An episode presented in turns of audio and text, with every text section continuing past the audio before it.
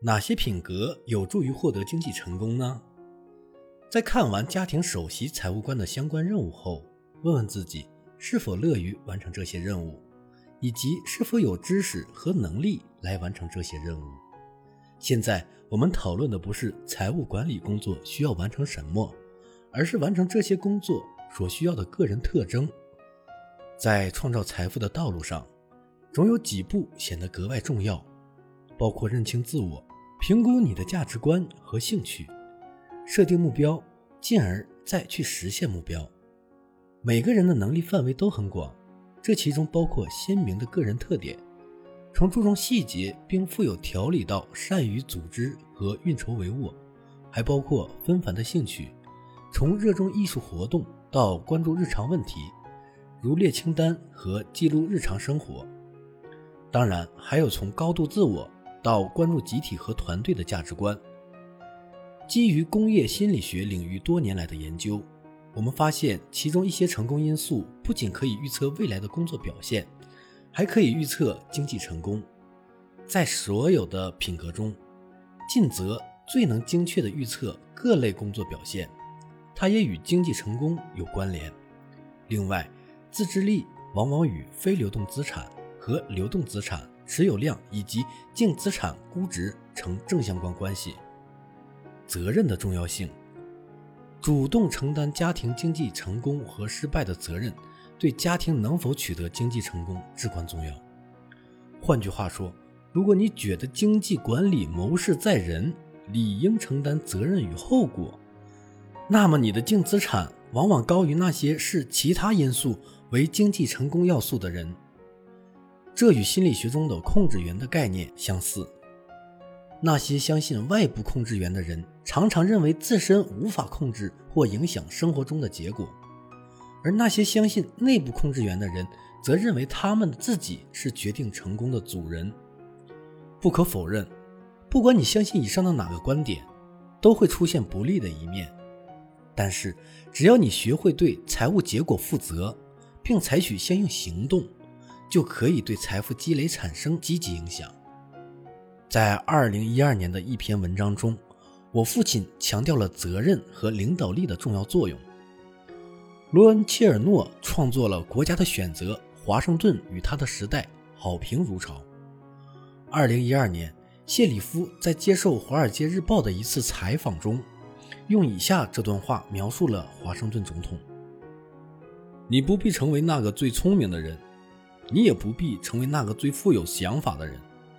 华盛顿的一生都拥有明确的目标，他意志坚定，展现出坚韧的性格品质。他告诉我们，只要你目光放在终极目标上，你就能创造人生辉煌。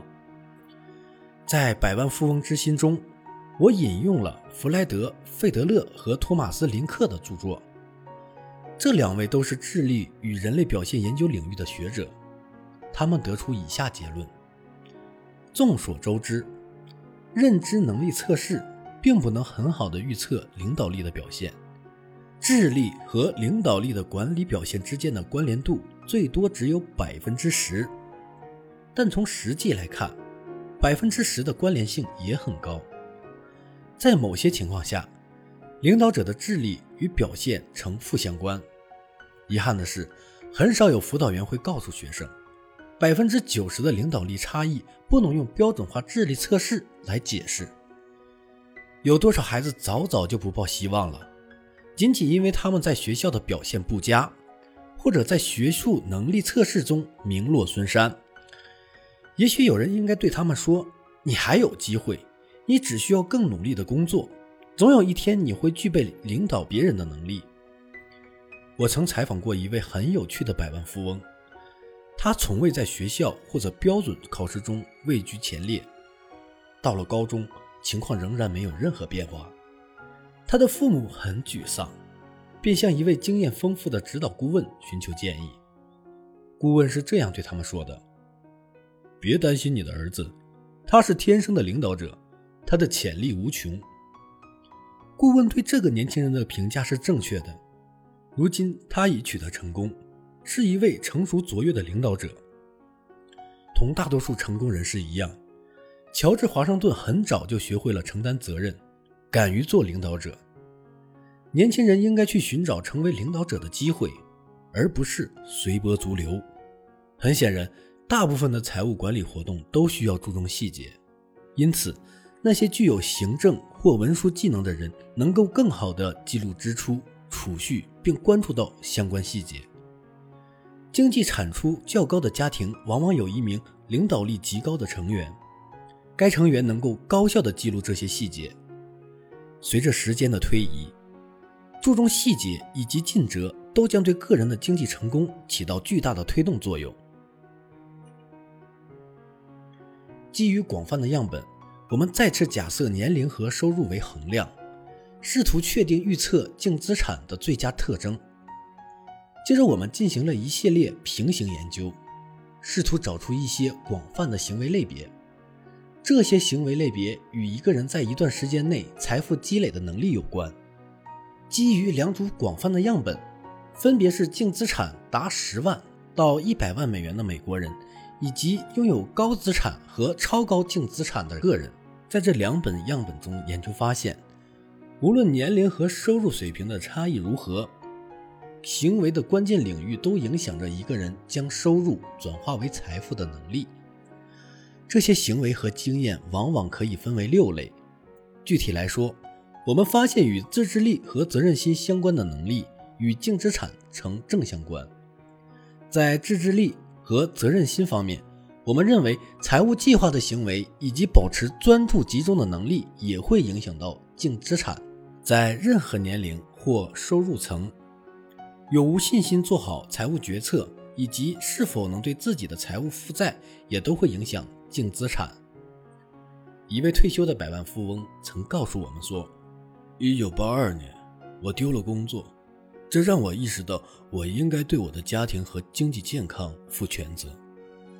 因为对伊利诺伊州的四百五十七就业计划很感兴趣，我便学习购买和持有等概念，并懂得了怎样投资共同基金。到现在，我已经拥有了一百万美元的净资产。总之，不管你的年龄与收入状况如何。这些财富因素都与你的净资产相关。在研究中，我们将样本分为高、中、低财富积累潜力组，并为每一组都收集了相关数据。在这三个群组中，最显著的差异可能在于每个群组中位储蓄值。高潜力组的储蓄值几乎是低潜力组的二点五倍，就是说。高潜力组的每个月以及每年都比低潜力组多节省百分之一百四十三。试想一下，如果职业生涯是三十年，这一不同会带来多大差距呢？如果将这两组的差额放在华尔街，会产生怎样的效果呢？那些赚得盆满钵满的基金经理，通过投资组合能提供比市场高出一两个百分点的回报。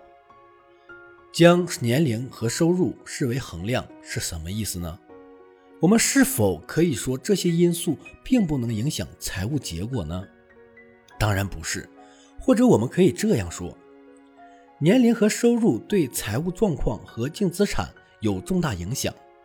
虽然我们都清楚，一位六十五岁、年薪百万美元的外科医生会比一位二十三岁建筑工人拥有更高的净资产。但是我们的研究想要探究，除年龄和收入以外，造成他们财富不同的行为差异。